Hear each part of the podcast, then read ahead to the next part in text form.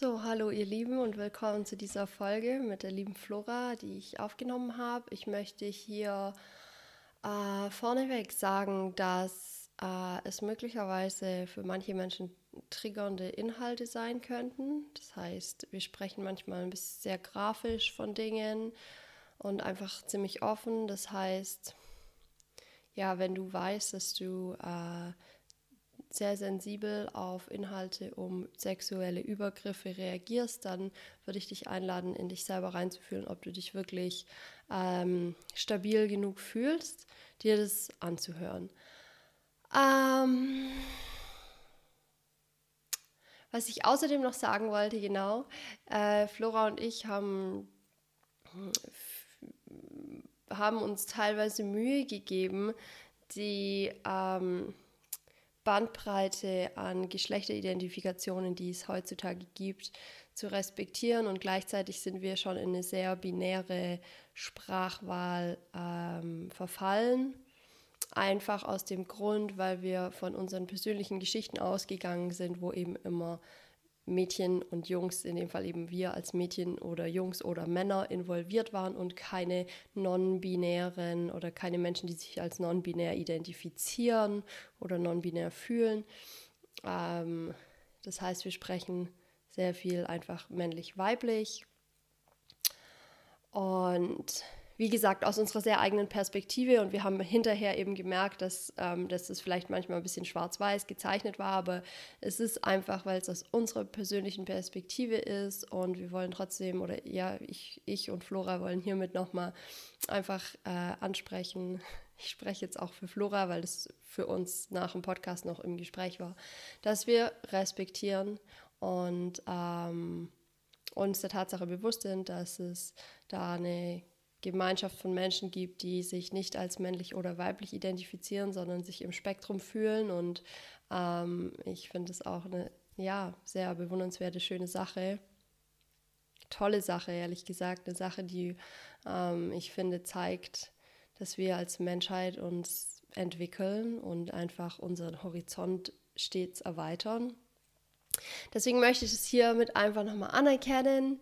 Ähm, wie gesagt, wir sprechen im Podcast, so wie ich es gerade gesagt habe. Und du wirst es natürlich auch selber gleich hören. Und ansonsten wünsche ich dir einfach ähm, ein bisschen Freude und viel interessante Erkenntnisse, hoffentlich irgendwelche Unterstützung, die du vielleicht auch suchst hier drin.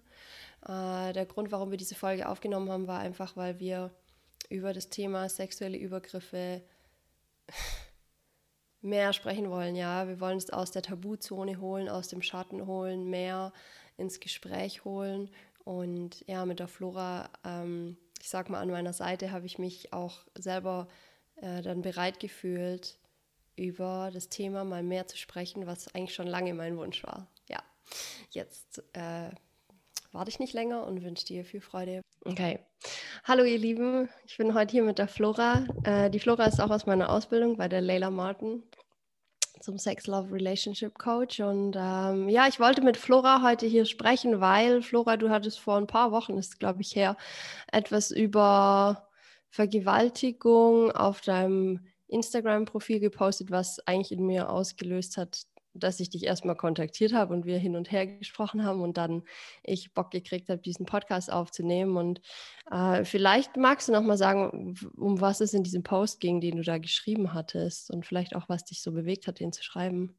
Ja, äh, da musst du jetzt überlegen. Also ich, ich glaube, auf dem Bild war zu, zu sehen, ähm, just as, as sex without penetration is still sex, rape without penetration is still rape. Mhm. Ähm, und das war so ein bisschen angelegt, lehnt darauf, dass ähm, ja ganz viele Sachen.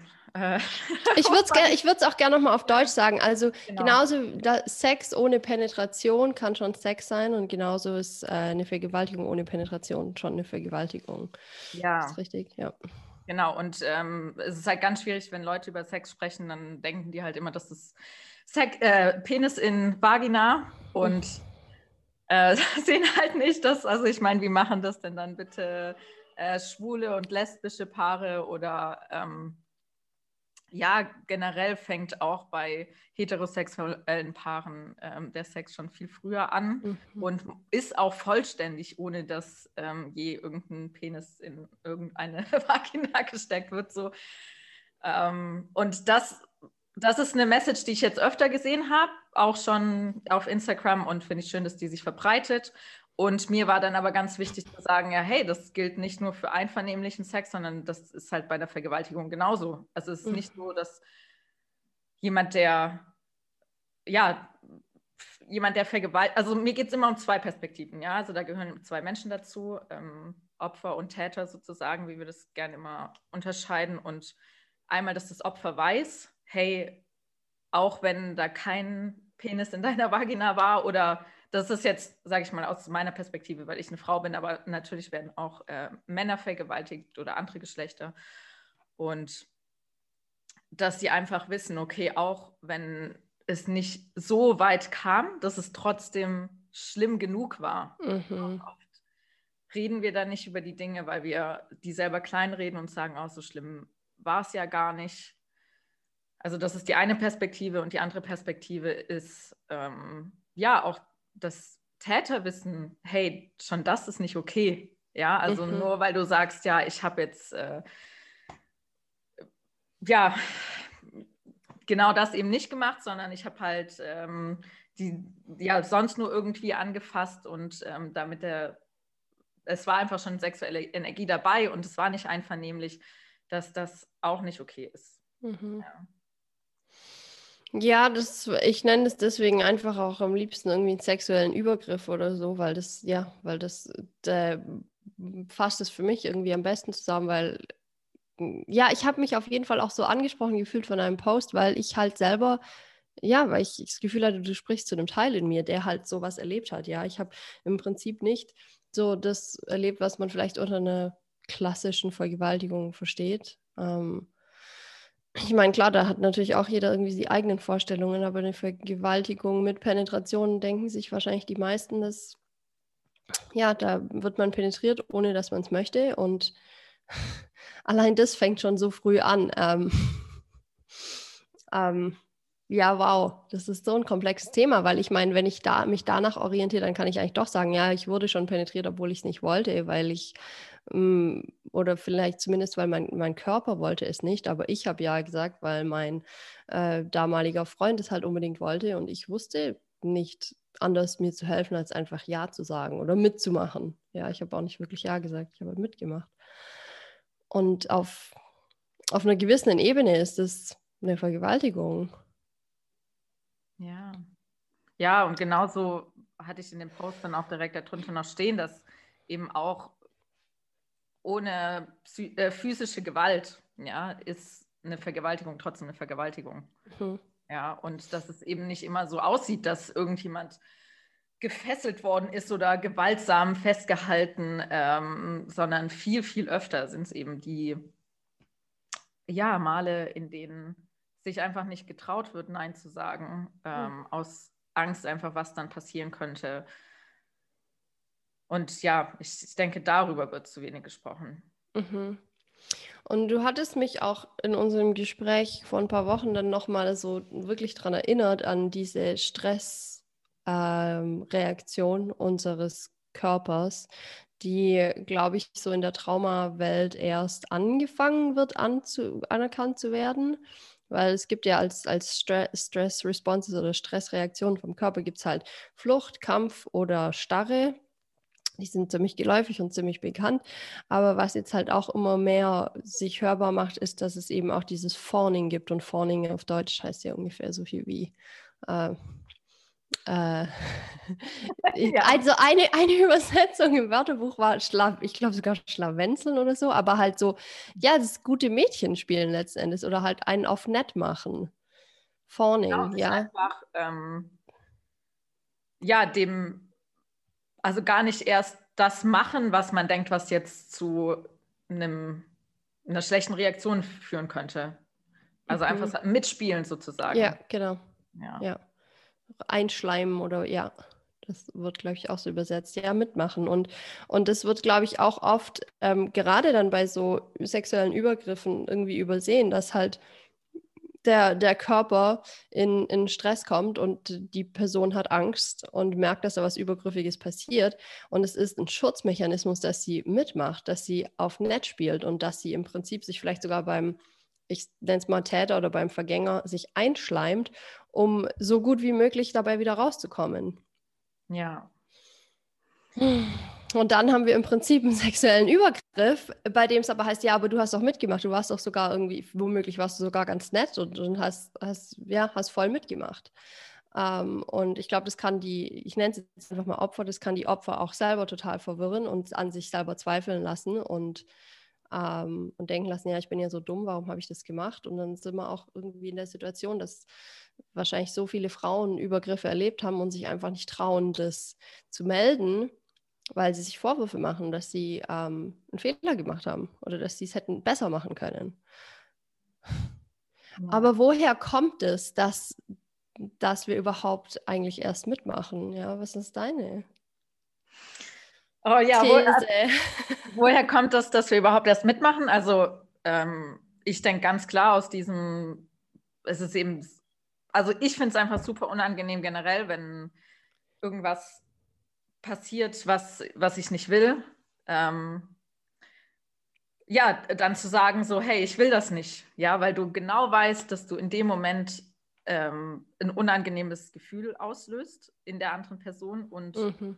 eben damit auch so dieses, okay, das ist halt dann so das, das Gegenteil von irgendwie sich, also fühlt sich erstmal so an, das Gegenteil von sich nahe sein oder ge zu gefallen, ja, sondern es ist eher so dieses, okay, du hast gerade was gemacht, was mir nicht gefällt und ähm, ja, es ist einfach dann diese Distanz, die da reinkommt und dieses, mhm. ja, also ich finde es einfach ein super unangenehmes Gefühl.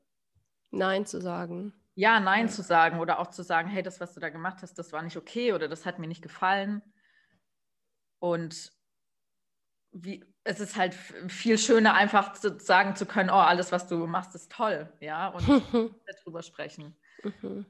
Und ich denke, deswegen machen wir mit. Dann natürlich auch so Sachen wie, wenn wir tatsächlich in einer Beziehung sind und das, ähm, dann ist es ja so, okay, wir mögen ja die Person und wir wollen vielleicht auch, dass wir Sex wollen, mhm. aber unser Körper fühlt sich nicht danach. Mhm. Und es ist ja auch ganz oft so, dass ähm, ja, ich treffe immer wieder Menschen, die sagen, ja, hey, ich will den Sex und ich finde auch, mein Partner verdient den Sex, aber ich irgendwas in mir spricht dagegen, ja, und dass auch ähm, ihr Kopf und Körper da nicht ganz auf eine, also nicht eine Meinung haben.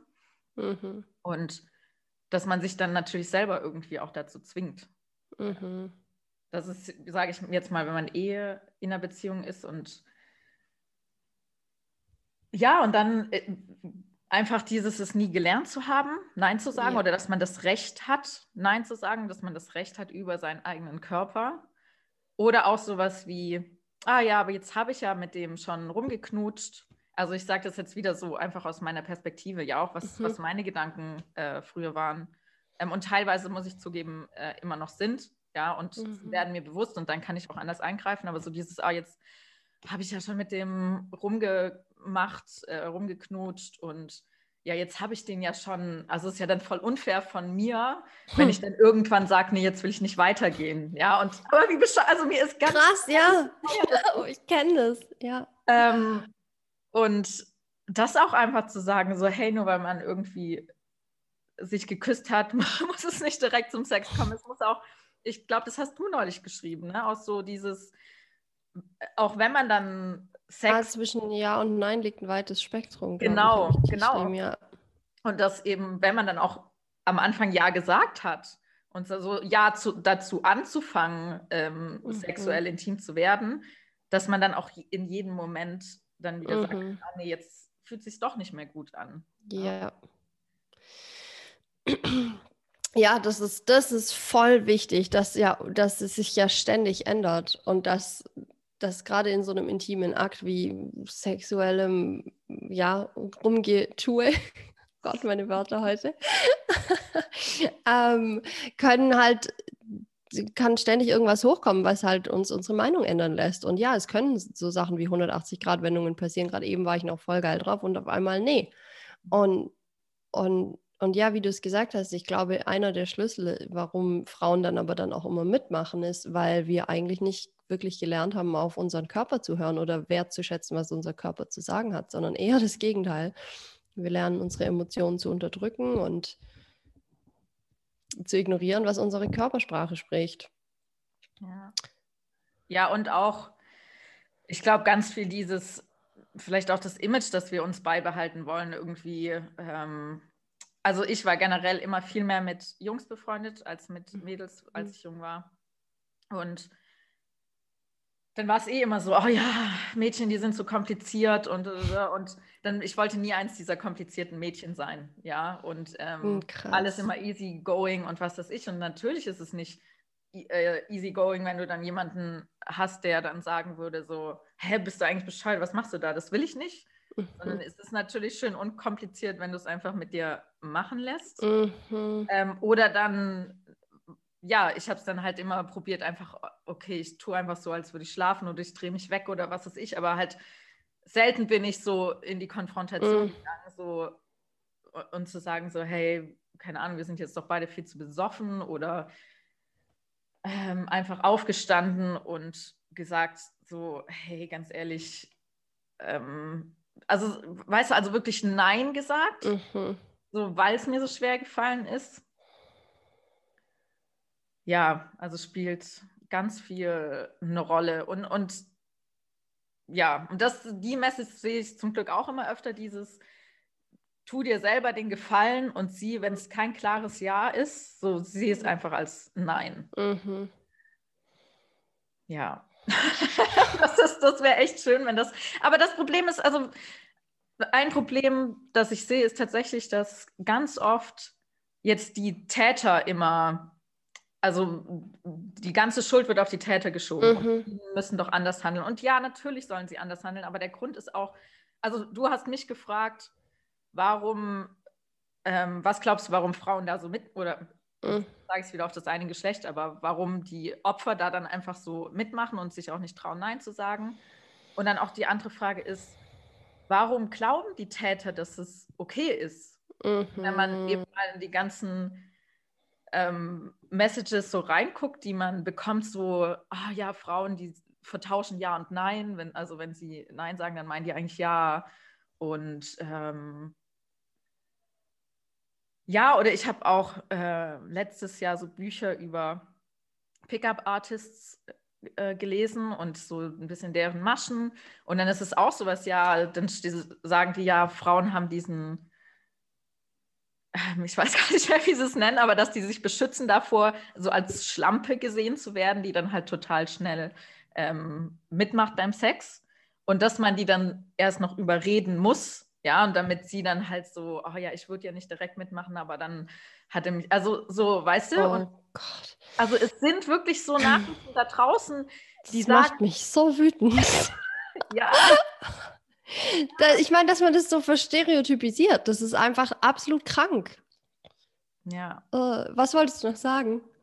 Ähm, ja, einfach, dass ich da auch, also ich meine, Männer lesen diese Bücher, also mhm. ich schätze mal hauptsächlich Männer, die lesen das und denken, ah, so kriege ich eine Frau. Und das mhm. Problem ist, die, das funktioniert halt tatsächlich. Ja, also es ist nicht ja. so, dass das ein Buch einfach nur behauptet, ähm, sondern es funktioniert. Ja, also das, als ich das so gelesen habe und diese Maschen, die die da ausprobiert haben, war ich so, ey, ganz klar, bevor ich diese ganze Reise gemacht habe, mir darüber bewusster zu werden, mhm. ähm, ja, war das, war das bei mir auch so. Mhm. Und ja, das stimmt. Ich, ich kann auch sehen, wo das für mich funktioniert hätte. Und ich glaube, das, ja, das ist wieder darauf zurückzuführen, dass wir irgendwie so eine kopflastige Gesellschaft sind, wo, wo man denkt, ja, irgendeine Theorie oder hier ist die Technik, macht die und die funktioniert, weil die halt bei den meisten Menschen tatsächlich funktioniert. Die Menschen, die halt irgendwie einfach nur in ihrem Kopf funktionieren und halt bestimmten, keine Ahnung, bestimmte persönliche Moral haben oder was auch immer.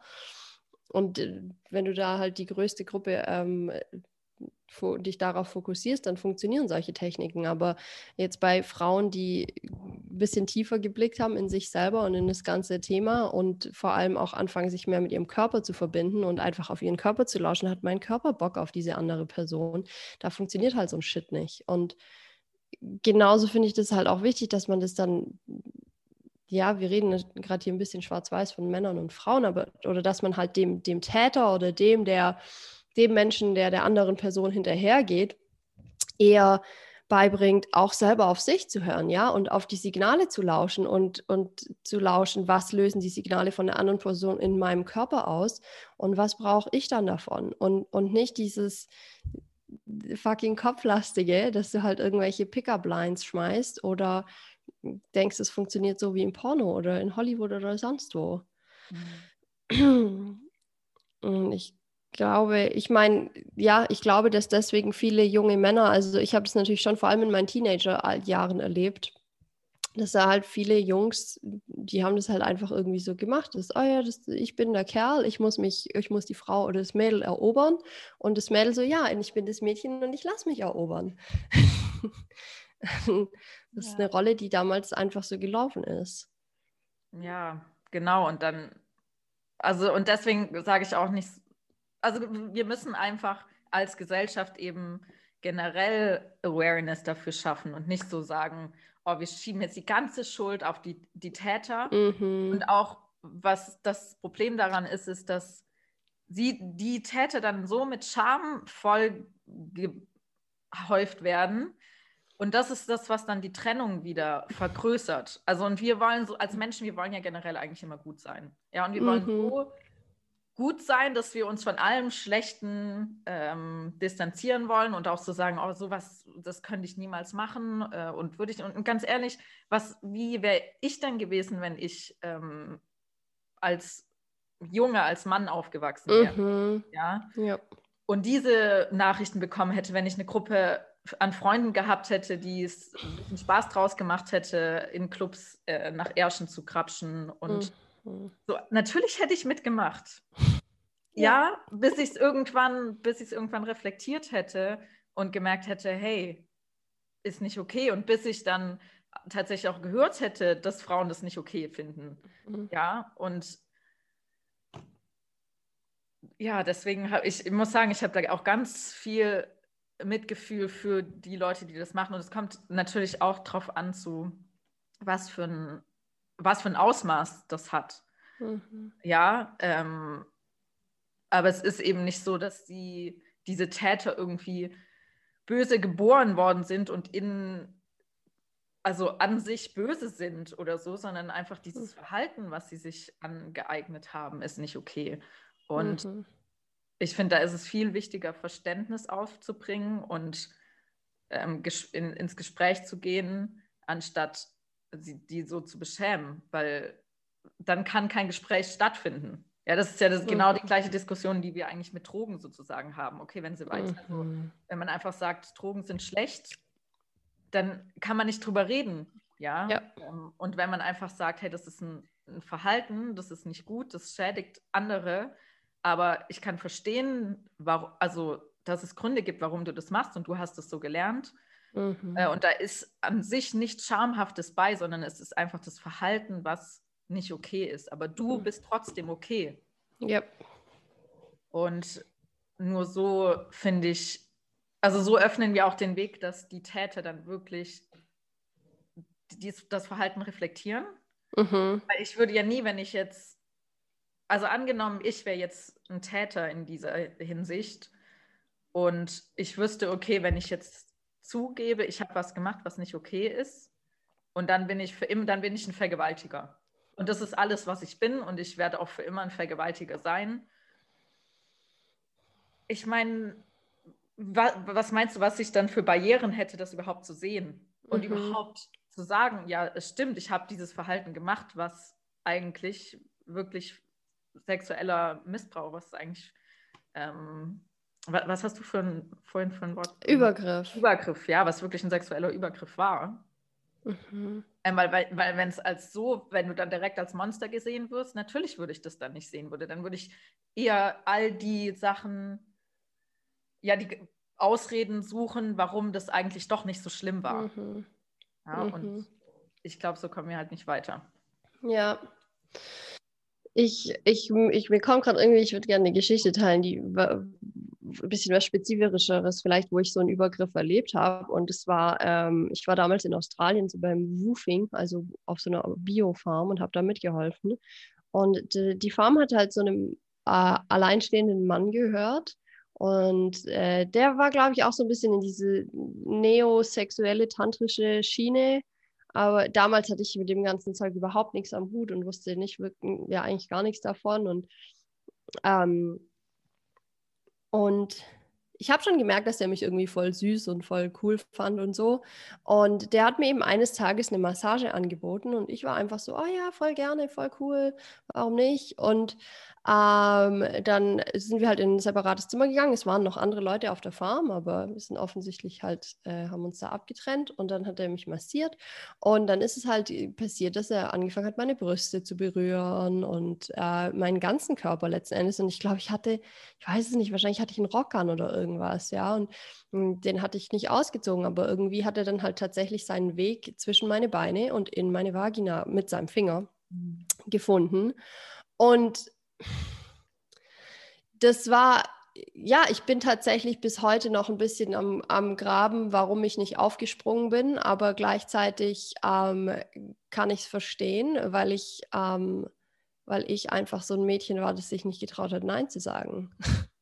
das sich nicht getraut hat, zu sagen, was sie will und was sie nicht will. Und ähm, ich war damals schon auch sehr offen und war auch neugierig und ich wollte entspannter sein mit, mit Nacktheit und mit damit, dass ein Mann mit meinem Körper irgendwas macht. Und das war, so habe ich das dann gerechtfertigt. Ich war dann so, oh ja, das ist eine perfekte Übung für mich, hier lockerer zu sein. Als es dann angefangen hat zu passieren, war ich so, oh ja, perfekt, hier kann ich üben. Aber es hat sich, das habe ich jetzt eben auch im Nachhinein gelernt und es hat jahrelang gedauert, bis es für mich überhaupt sich kristallisiert hat, dass das eigentlich für meinen Körper nicht okay war. Und das Interessante war, dass ich dann aber, je tiefer ich hier in die Heilung dieser Situation gehe, da kam ein Punkt, wo ich irgendwie in die Rolle von dem Mann gestiegen bin. Es war halt so, so ein tiefes Blicken, ja, und ähm, über den Körper hineinfühlen und nochmal in die Situation gehen. Und auf einmal habe ich die Einsamkeit und das Bedürfnis nach Verbindung von diesem Mann gespürt und und wie sehr er sich gewünscht hat, Zuneigung zu bekommen.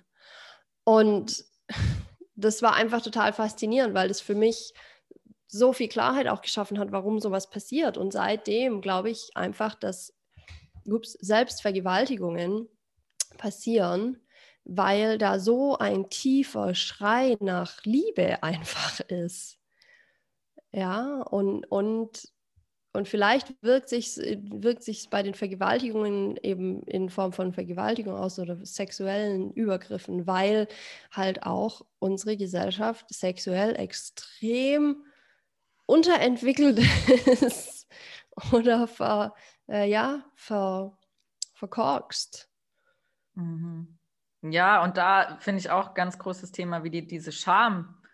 Also mhm. es ist, ähm, ja, Sex generell ist ja was, über das jetzt zum Glück immer mehr gesprochen wird, aber sonst war es immer nur sowas, ja, das hast du halt mit deinem Partner gemacht, mhm. ähm, drüber gesprochen und da selbst schätze ich mal viel zu wenig. Äh, mhm. Und ja, auch was ganz Schambehaftetes einfach, ja, mhm. und ähm, deswegen ist da auch diese ganze, ja, ich weiß gar nicht, wie ich es auf Deutsch sagen würde, die, würde diese Awkwardness drumherum und mhm. Gefühl von, oh, das ist einfach alles komisch und seltsam und wir wissen uns nicht so richtig zu helfen. Und dann ist es ja ganz oft so, dass, ähm, also auch in dem Szenario stelle ich mir ja vor, da wurde ja davor dann nicht sich hingesetzt und mm -mm. drüber gesprochen, so, ja, und was sind denn, also ich gebe dir jetzt eine Massage und was sind denn deine Grenzen? So, was ja. darf ich anfassen, was nicht? Und auch währenddessen dann nicht drüber gesprochen wird. Und genau. ganz ehrlich, wie oft machen wir das denn, wenn wir ähm, Sex mit irgendjemand haben? Also Mhm. Ähm, ja, irgendwann dann Nein sagen oder so, aber ich meine, wir setzen uns ja nicht dahin, äh, davor hin äh, und sprechen über die Grenzen, was auch oft ja gar nicht geht, mhm. wie wir vorhin kurz angeschnitten haben, weil das kann sich ja ändern. Mhm. Ähm, ja, ja, also ich mache das mittlerweile und das, das habe ich dank unserer Ausbilderin, der Leila, gelernt. Äh, so gibt es halt so eine recht schöne Übung, die du halt machen kannst mit dem Partner, bevor du halt äh, körperlich dir näher kommst. Und ich mache das immer wieder mit meinem Freund. Da gibt es halt so ein paar Fragen, die stellt man sich gegenseitig, um einfach so ein Check-in zu machen. Wie geht es der anderen Person gerade? Was geht in der Person ab? Was sind ihre Sorgen, Ängste, Wünsche? Und ähm, das hilft schon mal wahnsinnig, um ein bisschen mehr auf eine, auf, auf eine selbe Augenhöhe zu kommen. Und dann hilft es auch, um jegliche Scham wegzunehmen, um während allem, was dann kommt, zu sagen, was du willst und brauchst oder nicht willst. Und ja, ich erlebe das auch erst jetzt, eigentlich in dieser Beziehung, dass ich da so offen drüber spreche und dass man auch außerhalb vom sexuellen Akt selber über Sex spricht, ja, und einfach mal so drüber redet. Was willst du eigentlich? Wie? Oder, oder wir machen auch jedes Mal, wenn dann Sex stattgefunden hat, sprechen wir danach darüber. Wie war das für dich? Was hast du erlebt? Und dann reflektiert man nochmal. Und, und es ist eigentlich voll wichtig, weil Sex ist so ein Ding in unserer Gesellschaft, da redet eigentlich fast keiner drüber. Es gibt so ein paar Orte, wo du, wo du dann dich voll in Sex irgendwie, äh, keine Ahnung, suhlen kannst. Im, im Stripclub, im Puff oder in irgendwelchen Sexshops oder Videotheken oder Pornos. Oder wenn du halt Sex mit jemandem hast. Aber das ist so, als ob, als ob Sex in so einem separaten Raum wäre und manchmal machst du diese Tür auf und dann, keine Ahnung, dann schmeißt du irgendwie einfach, dann, dann als Frau, früher war das für mich so, dann bin ich einfach irgendeine so Puppe, mit der man macht, was man will. Und die Männer haben wahrscheinlich früher dann gelernt, dass sie ist jetzt hier der harte Kerl mit dem Superständer, der jetzt einfach drauf losbumst. und, und so funktioniert es. Und und wir vergessen total, dass wir lebende Menschen sind, fühlende Wesen, die Bedürfnisse haben, die auch in diesem sexuellen Kontext bestehen bleiben. Ja, also total. Ja, ich finde wirklich auch dieses Bild, was du gerade gemalt hast, mit dieser, als wäre Sex in einem separaten Raum. Mhm. Und auch so als würde man, wenn man da äh, reingehen, irgendwie eine, eine Maske noch aufziehen. Also es ist eigentlich ein Maskenball oder so. Also so ähm, ja, und dass man dann auch äh, oft irgendwie, weil nicht drüber gesprochen wird, äh, sind ja oft die Ressourcen, die wir haben, irgendwie, okay, wie, wie machen die Leute das in Pornos oder in Filmen? Und dann denken wir halt, wir müssen da so eine Show ähm, mhm. Und ja, irgendwie ein ganz bestimmtes Stöhnen haben oder ähm, auch ganz, da könnte man eigentlich eine ganze Podcast machen. Wir können auch darüber sprechen. Ja, also einfach dieses generell, dass nicht drüber gesprochen wird. Und deswegen, glaube ich, mhm. also passieren eben auch so Situationen, dass ähm, dann auch in dem Fall dieser Mann dachte, ah, er guckt halt einfach mal, ja, und er hat ja wahrscheinlich erst irgendwie den Rest massiert von dir, mhm. ähm, schätze ich, bevor er dann seinen Weg ja. dahin gemacht hat. Äh, ja. Äh, ganz ehrlich, das kann ich total nachvollziehen. Ich mhm. meine, ja, und dass man dann auch nicht drüber sprechen will, weil es so einfach awkward ist. So, weil, aber nur weil uns das irgendwie so beigebracht worden ist, dass es so awkward ist. Ja, also stell dir vor, ja. wir würden in einer Gesellschaft aufwachsen, in der das einfach norm normal wäre. Ja, in dem auch vielleicht die Eltern zu ihren Kinder, Kindern sagen so, ähm, hey, wir, also ich, nicht, dass die das vor den Kindern machen oder so, aber einfach so, hey, wir gehen jetzt übrigens in unser Zimmer und wir haben da Sex. Mhm. Ja? Aber schon, also schon sowas Voll. ist ja so, jeder weiß, dass seine Eltern Sex haben. ja, ja, ja, aber das, das, das ist halt für viele Leute das Schlimmste, sich vorzustellen, dass unsere Eltern Sex haben, ja. ja.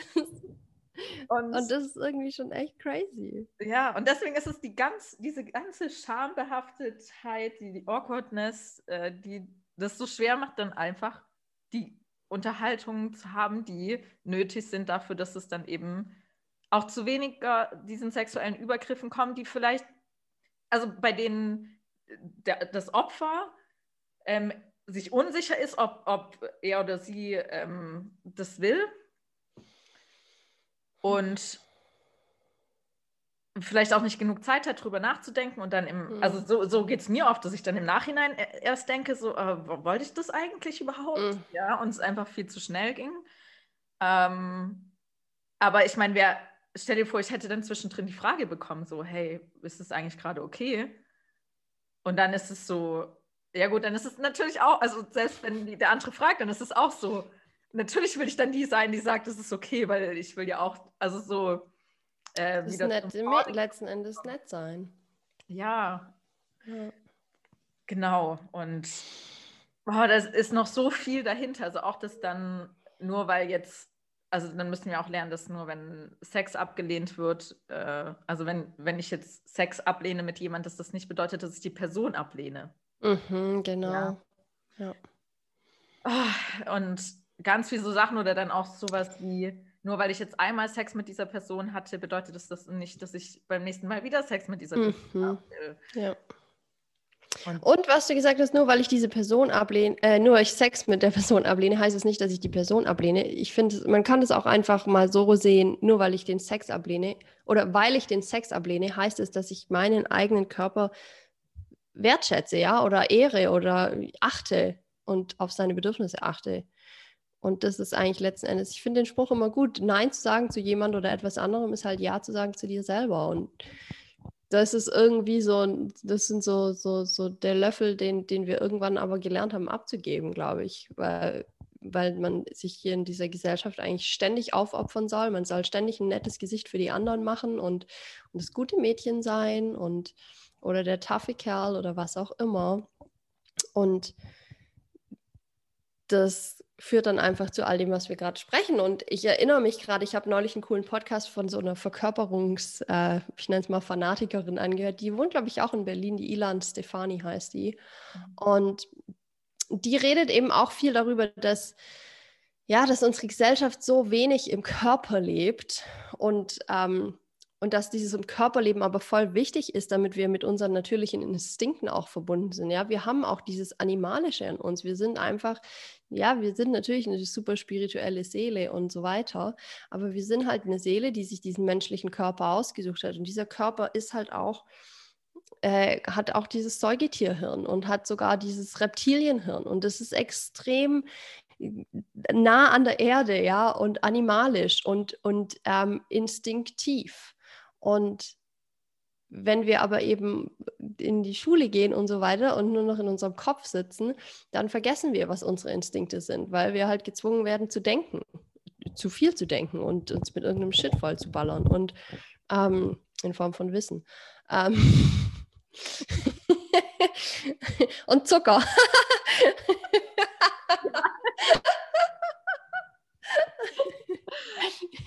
Ja, hab eine Capri-Sonne oder einen Schokoriegel zur Belohnung, dass du in die Schule gehst. oh ja. Gott. Und ich glaube, dass auch viele Probleme einfach daherkommen, dass wir nicht in diesem Körper so richtig leben und ihn so richtig fühlen und deswegen auch nicht unser Ja oder unser Nein kennen. Ja, ja. ich finde es so interessant, was du gerade sagst, weil, also auch weil du von den anderen Gehirnteilen gesprochen hast und gerade weil Sex ist ja was so äh, Primales. Ja. Ja, das, äh, ja, und also gerade da, das ist ja was, was unser Körper wirklich fühlt und, und wo es auch darum geht, ja. so kann man die andere Person riechen und wie mhm.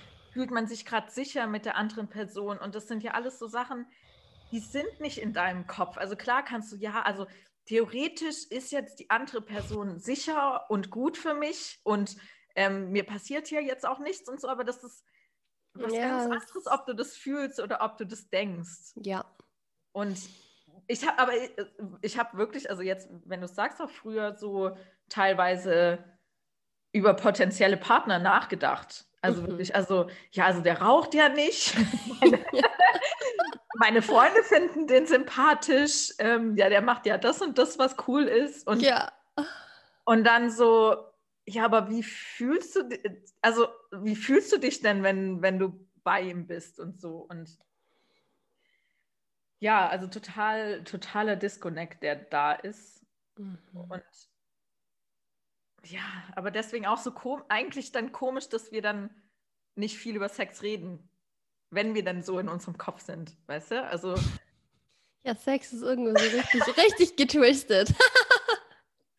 raus aus dem Körper, raus aus dem Kopf, in die, in die geheime Kammer gesteckt und, und da mach mal irgendwie, ja, kriegt es mal irgendwie hin. Und ich, Boah, ich habe neulich mit, äh, mit einem Menschen aus der Generation über uns gesprochen und der hat mir gesagt, dass seine Eltern, also Kriegsgeneration, haben zu ihm gesagt, äh, Männer haben einen Penis, damit sie im Krieg besser pinkeln können. Und ich war nur so, was?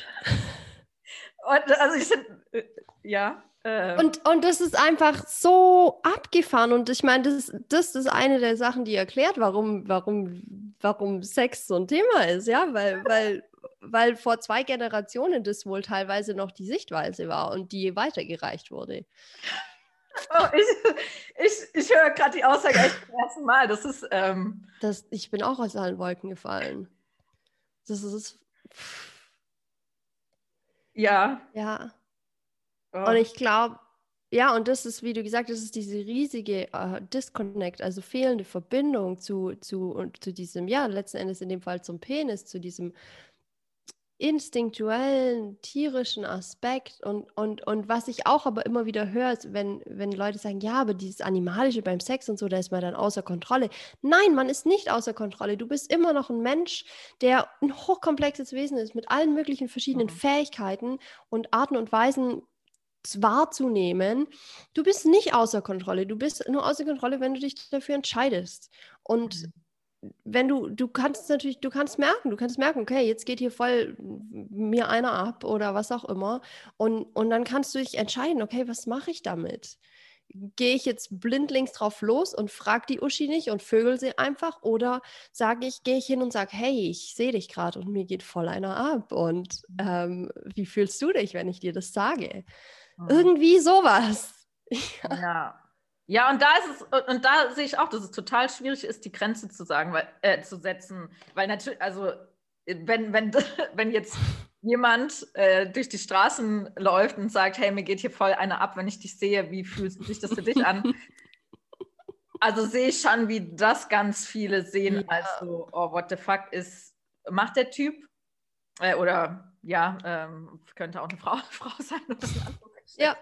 Ähm, aber was macht der Mensch da, sagen wir mal, der mhm, Mensch? Mhm. Und auf der anderen Seite, also mir wäre es natürlich viel lieber, die Person würde das sagen, mhm. ähm, als halt mich direkt anzufassen. Und dann ja. gibt es natürlich auch manche Wörter, die einfach angebrachter sind und sich da irgendwie erstmal ranzutasten. Und mhm. ja, ähm, Genau, aber äh, voll gut ist es natürlich auch so, rückzufragen, so, hey, äh, keine Ahnung, darf ich mit dir sprechen einfach? Das ist ja schon eine Frage. Ja, voll. voll, voll schön ist. Und ich meine, ja, wenn da jemand also direkt Nein sagt, dann das auch zu respektieren. Mhm. Ja. Ja. Und da fängt es einfach schon an, einfach diesen Respekt dafür äh, oder die andere Person einfach mit einzubeziehen. Mhm. Ja, und, und auch ähm, da wir alle in dem stecken, ja, also sowohl die Opfer als auch die Täter, wenn du jetzt eine Person bist, die dir darüber bewusst ist, dass es Leuten schwerfällt, ja oder nein zu sagen, ähm, dann ja, dann sei du doch die Person, die anfängt drüber zu reden. Mhm. Ja, die, die sagt so, fühlst du dich hierbei noch wohl? Weißt du, also mhm. ich kann mir das so gut vorstellen. Ich meine, wenn man einfach irgendwie rumknutscht und dann irgendwie nicht weiß, okay, wo ist, ja, wo, wo endet das oder wo geht es mhm. jetzt eigentlich hin? Und ich meine, wie schön ist es dann einfach, die Frage zu bekommen, fühlst du dich, fühlst du dich gerade wohl? Oder ja. also gerade wenn man auch zum ersten Mal rummacht oder die, die ersten paar Male oder so. Und ähm, ja, ich, ich hatte ähm, ja auch so einen Moment, äh, wenn ich dann, also wenn ich dann gefragt werde, irgendwie, also viele sagen ja, das ist ähm, voll abtörend, weil man dann, wenn man dann drüber redet und oh, ich will einfach im Moment sein und das genießen und so. Und ist so ganz ehrlich, ey, wenn mich jemand fragt, so, ist das gerade okay, was ich da mache, so, oh, ich bin dann direkt so, oh, oh, mein Gott, ja, jetzt ist es noch viel okayer. Ah. und ich mich dann direkt so, ich fühle mich dann halt mit einbezogen. Also nicht, als würde jetzt mhm. die andere Person sich einfach nur an mir befriedigen wollen, sozusagen, mhm. sondern die Person ist sich bewusst, hey, hier ist jetzt gerade noch jemand anders mit im Spiel. Und Voll. ich will das auch wirklich nur, wenn es jetzt für die andere Person auch okay ist. Ja, und dann auch, wenn dann auch einfach so Sachen sind, also was ich ganz oft Ähm, das muss ich echt sagen. Ich, ich, ich bin schwer darin, ein klares Nein zu sagen. Auch weil, mhm. aber weil ich auch oft kein klares Nein habe, sondern ich habe dann halt eher so ein. Oft so ein oh, vielleicht. Ja, also ich würde mich gerne noch ein bisschen rantasten und weiß mm. es mhm. nicht, aber ich, ich habe dann Angst, dass wenn ich jetzt halt schon mit ihr rumgemacht habe, dass, dass, dass ich dann damit direkt schon zum Sex eingewilligt habe oder so. Und wenn ich dann halt so Sachen sage wie, oh ja, irgendwie jetzt, ähm, weiß nicht, ich bin jetzt doch zu müde oder so, ja. Mm. Und wenn die andere Person dann sagt, okay, und, und einfach dann auch gar nicht mehr weitermacht, dann ist es halt so, wow, jetzt ist die Entscheidung bei mir, jetzt kann ich, jetzt habe ich die Zeit reinzufühlen, so. Ähm, vor allem, wenn die andere Person sich dann sozusagen distanziert, also ist noch neben einem, aber hat halt aufgehört, irgendwie an einem rumzufassen. Und dann so, okay, und wie fühlt sich das jetzt für mich an? Mhm. Also will ich jetzt doch eigentlich gerade lieber weitermachen? Mhm. Oder will ich, ähm, bin ich wirklich zu müde? Mhm. Ja, und dann ja, und wenn ich dann weitermache, dann weiß ich auch, oh, ja, jetzt will ich auch wirklich. Mhm. Und das fühlt sich einfach so schön an. Ich und überhaupt nicht abtörend. Ich lieb's. Ja, genau. Ich, ich sage das auch immer, weil ich habe das früher immer gedacht, dass, dass, dass es den Vibe killt, wenn ich jetzt anfange, hier, wenn wir gerade rumzuknutschen, wenn ich anfange hier zu reden und, und meine Gedanken zu teilen. Aber das, und das habe ich jetzt gelernt über die letzten paar Jahre, das, das im Gegenteil, das vertieft die Intimität, wenn du aussprichst, was gerade in dir vorgeht. Und da waren ein paar coole Sachen, die du gesagt hast, wo so Schlagwörter für mich hochkamen. So einmal Neugierde für die andere Person, ja, einfach Neugierde dafür, wie es der gerade dabei geht und was bei der Person abgeht. Und dann auch so eine Mut zur Imperfektion, ja. Ich glaube, dass wir, dass wir immer denken, das muss, ja, dadurch, dass dieses Rummachen und Sex haben so aussehen soll, wie, wie wir es, wir haben halt alle diese fucking Hollywood-Filme oder Pornos im Kopf, wo es so aussieht, als ob also ich finde, Pornos sieht eh einfach nur furchtbar aus. Das sieht man doch, dass das da keinem Spaß macht. Ähm, aber wenn man mal gescheit hinschaut, ja. Ähm, aber da, da scheint auch irgendwie dieser, diese tiefliegende Glaube zu herrschen, dass beim Sex alles immer so gesch wie geschmiert laufen soll.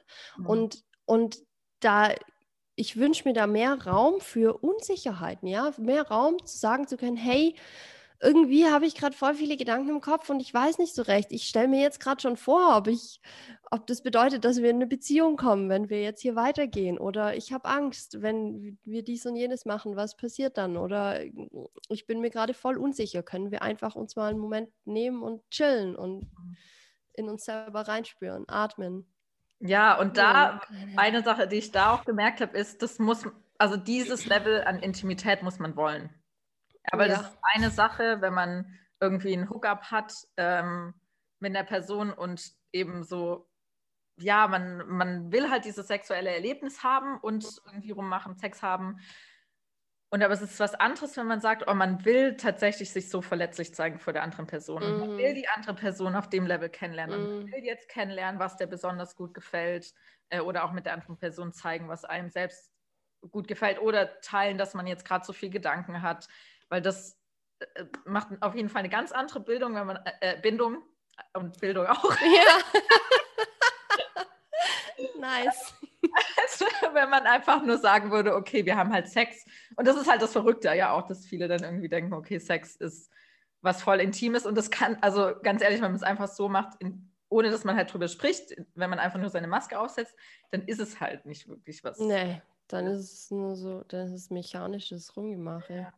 Ja, ja und, und auch da, genau, ja, ist schon teilweise mechanisch, aber man kann dann auch, ich meine, man kann ja auch irgendwie dann so viben und ja, anpassen, aber es ist trotzdem was ja. ganz anderes, wenn man dann halt noch teilt, okay, was ist denn jetzt gerade bei dir los? Oder auch, mhm. was du gesagt hast, dann nach dem Sex. Ja, und es ist aber ein Level an Intimität, das man halt dann auch wollen muss, wenn man das, ja, das ist spannend, dass du das sagst, weil ich, ich merke gerade für mich, dass, dass ich für mich vor ein paar Jahren die Entscheidung getroffen habe, dass ich das nur noch will, weil ich hatte einfach oft genug oder manchmal fühle ich mich als ob zu oft Sex, der einfach schnell und ohne wirklich viel sprechen und irgendwie einfach mal so, mm, ja, machen wir halt mal schnell und danach so, äh, okay, was war das jetzt? Äh, wir reden aber nicht drüber. Okay, ich renne einfach mal weg. und, und deswegen, das hat bei mir dazu geführt, dass ich einfach keinen Bock mehr darauf habe, einfach mal so irgendwie Sex zu haben. Und, und beim, also ich, ja, das ist spannend, dass du sagst, das ist eine Entscheidung, dass man diese, diese Tiefe haben will.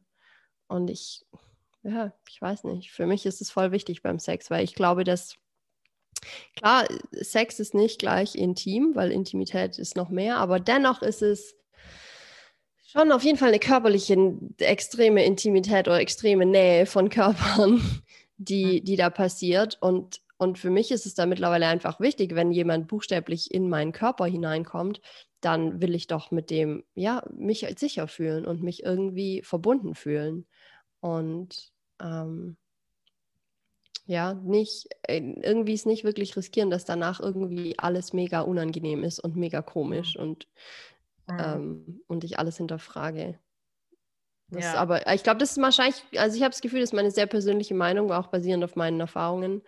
Ähm, da ist natürlich auch jeder auf dem eigenen Weg. Ähm, ich denke, es kommt auch ganz auf den Abschnitt im eigenen Leben an. Ja. Also, ja. Äh, ich muss persönlich sagen, ich habe gerade, also ich fühle mich einfach gerade sicher, nicht so viel von mir zu teilen. Mhm. Ähm, je nachdem auch, mit welcher Person ich bin und äh, ich ähm, mhm. auch noch lerne, okay, könnten die das jetzt verstehen, wenn ich zum Beispiel ähm, beim Sex anfange zu heulen oder so?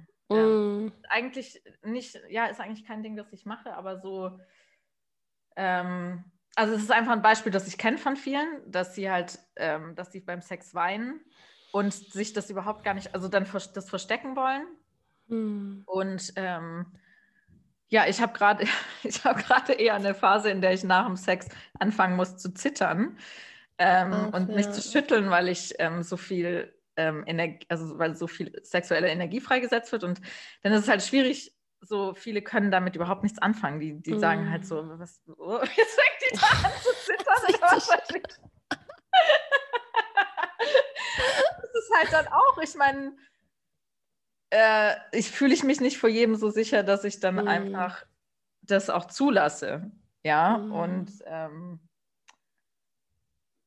ja, und da ist natürlich die eine Sache, und das ist auch, dann habe ich mich selber manchmal auch klein gemacht und so, oh ja, aber da musst du doch einfach drüber stehen und für dich selber, ähm, du weißt ja, dass du nicht bescheuert bist und so, aber auf der anderen Seite, also in dem Sinn, ja, dann teile es doch einfach mit der Person. Und jetzt habe ich auch eingesehen, nee, es ist so ein guter Selbstschutz und auf mich selbst aufzupassen, dann eben zu schauen, okay, ich teile einfach die Dinge mit den Leuten, die das dann auch verstehen können. Mhm. Und ja, garantiert werden jetzt ein paar Leute, die es nicht verstehen, diesen Podcast anhören und sich denken, what the fuck, Flora, du schüttelst dich nach Sex.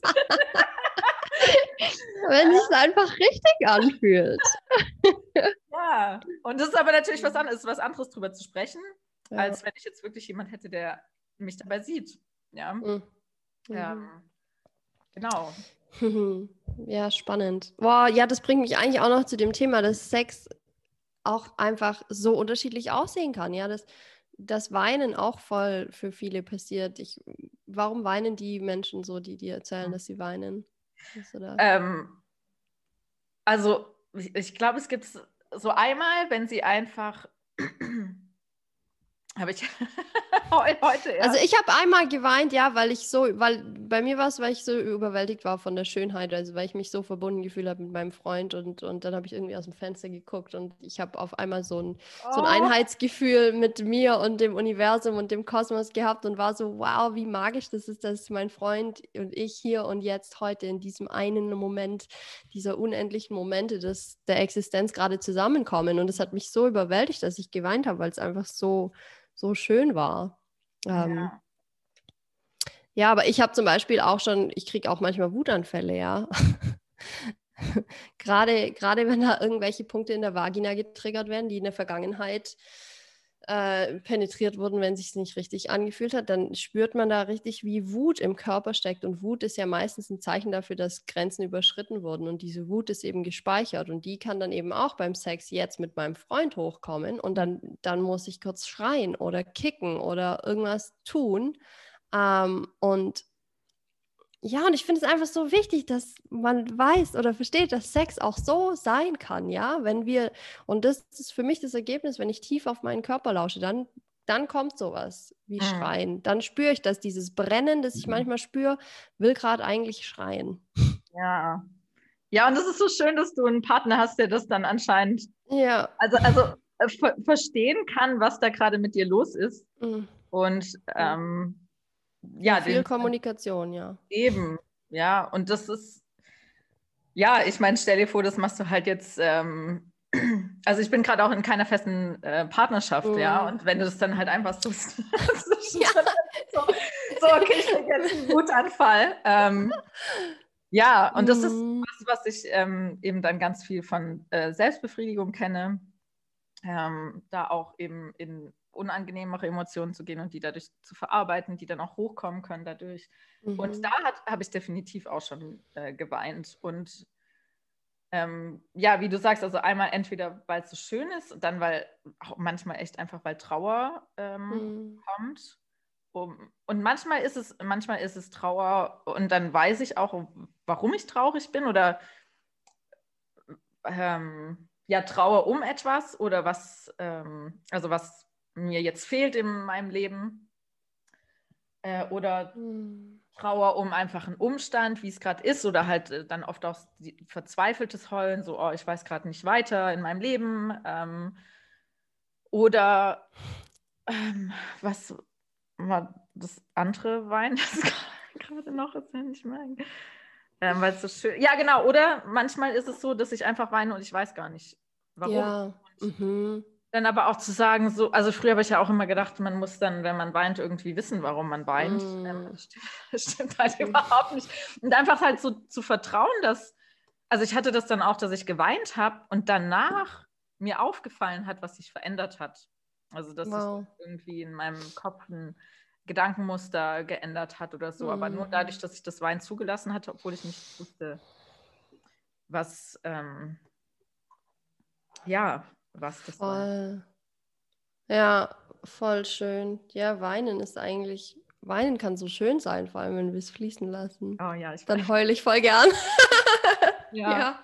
ja, also Weinen ist, also so, Trauer fällt mir auch viel leichter als Emotion, als jetzt ähm, Wut Ah, zum okay. Beispiel. Mhm. Ja, Ähm, spannend. ja, aber auch Wut, also ich finde Wut einfach viel anstrengender. Ja.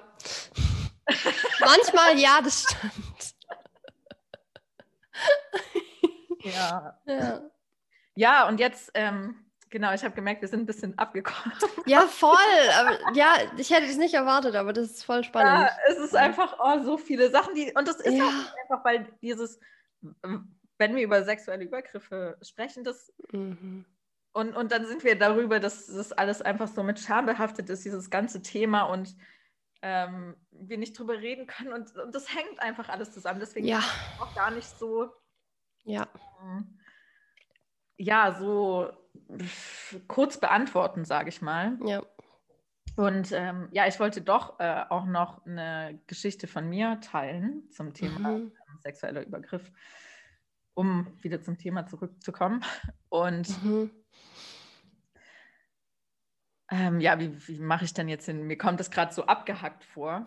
Ja, ich finde es auf jeden Fall, ich sage das einfach nochmal, ich finde es voll wichtig, dass, über, was wir gerade alles besprochen haben, weil ich glaube, das zeigt einfach mal, was Sex alles noch sein kann und sein sollte in unserer heutigen Zeit, weil wir alle kollektiv so viel äh, sexuelle Pakete mit uns rumtragen. Scham, Scham, glaube ich, eins der größten und Ekel und, und einfach Missverständnis und deswegen ist es so wichtig, dann auch zu verstehen, dass wenn das Sex dann irgendwie vor allem auch irgendwann heilsam wird, wenn wir bewusst in sexuelle äh, Akte uns begeben und dann kommen halt alle möglichen Sachen hoch. Und sexuelle Übergriffe sind meiner Meinung und meiner Beobachtung nach ein Resultat dessen, dass Sex so unterdrückt ist. Und das ist aber eben eine Energie und die sucht sich einfach ihren Weg. Ja, du kannst sie nicht unterdrücken und deswegen quillt sie dann halt in allen möglichen Formen in unsere Gesellschaft heraus. Und, und deswegen haben wir dann auch zum Beispiel irgendwelche heiligen Priester, die sich an kleinen Kindern vergehen, weil es einfach nicht die Natur des Menschen ist, sich dem Sexuellen voll zu entsagen. das geht nicht. Ja, glaube ich. Das ist es eben. Oder Ja. dieses, ja, dann auch überhaupt, also auch so dieses, okay, dann reden wir nicht drüber, aber dann machen wir es halt trotzdem. Und dann Ja. Also ah, einfach so dieser Disconnect, was du auch sagst, also dieses, Mhm. ähm, ja, da auch der Kopf und der Körper irgendwie auch nicht auf einem Level Mhm. sind. Und ja, und wir uns natürlich dann auch gern distanzieren von diesem ekligen sexuellen Verhalten, was wir auch nur als, also ich meine, da ist einmal dieses, wenn wir anderen Leuten was antun, was sie nicht wollten, aber dass wir generell so auch einfach, dass wir sexuelle Lust haben, dass wir das teilweise als eklig sehen oder so, Mhm. ganz Natürliches und Mhm. ja, und dann halt auch nicht drüber sprechen. Und ähm, ja, das ist eigentlich eine ganz gute Einleitung äh, für die persönliche Story. Ähm, ich ah, ich finde es wichtig, einfach auch noch so eine Ebene von Persönlichkeit da reinzubringen, dass Leute Ja. jetzt auch nicht wissen, also du hast ja schon eine geteilt, dass Leute wissen, dass wir jetzt hier nicht einfach irgendwelche, ja, theoretisch darüber reden, Ja. Ich kann noch locker eine Handvoll Stories teilen.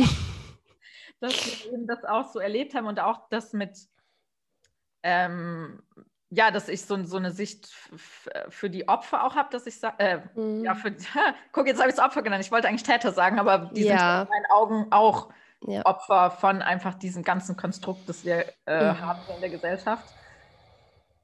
Genau, und ähm, das ist, ähm, ja, und da, da, da kann ich halt auch hinkommen, weil es so ist, dass ich selber ein auch ein Opfer, nicht Täter-Opfer war, sondern Opfer-Opfer. Und ähm, ich eben auch meinen Tätern, meinen Tätern klingt komisch, aber den Tätern, die da eben invo- involviert waren, auch Mhm. ähm, ja, dahin gekommen bin, denen zu verzeihen und eben auch eher so zu sehen, boah, also ich bin so froh, in dem Fall das Opfer gewesen zu sein und nicht der Täter, weil ich würde nicht Krass. Mit dieser Scham leben wollen. Also, ähm, ja, weil ich finde Scham einfach so, so ein unangenehmes Gefühl. Mhm. Ich habe auch keinen Kontakt mehr zu denen, also ich weiß nicht, wie es denen jetzt in ihrem Leben geht. Mhm.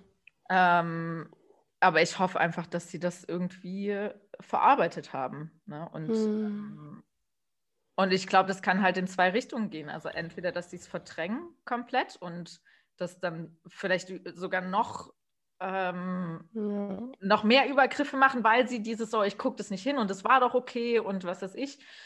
Äh, oder auf der anderen Seite, ja, dass sie halt total sich selber vor ihrer eigenen Sexualität ekeln, weil sie denken so, oh, das ist was voll gefährlich. Mhm. Das hat sie dahin geführt, sowas zu machen.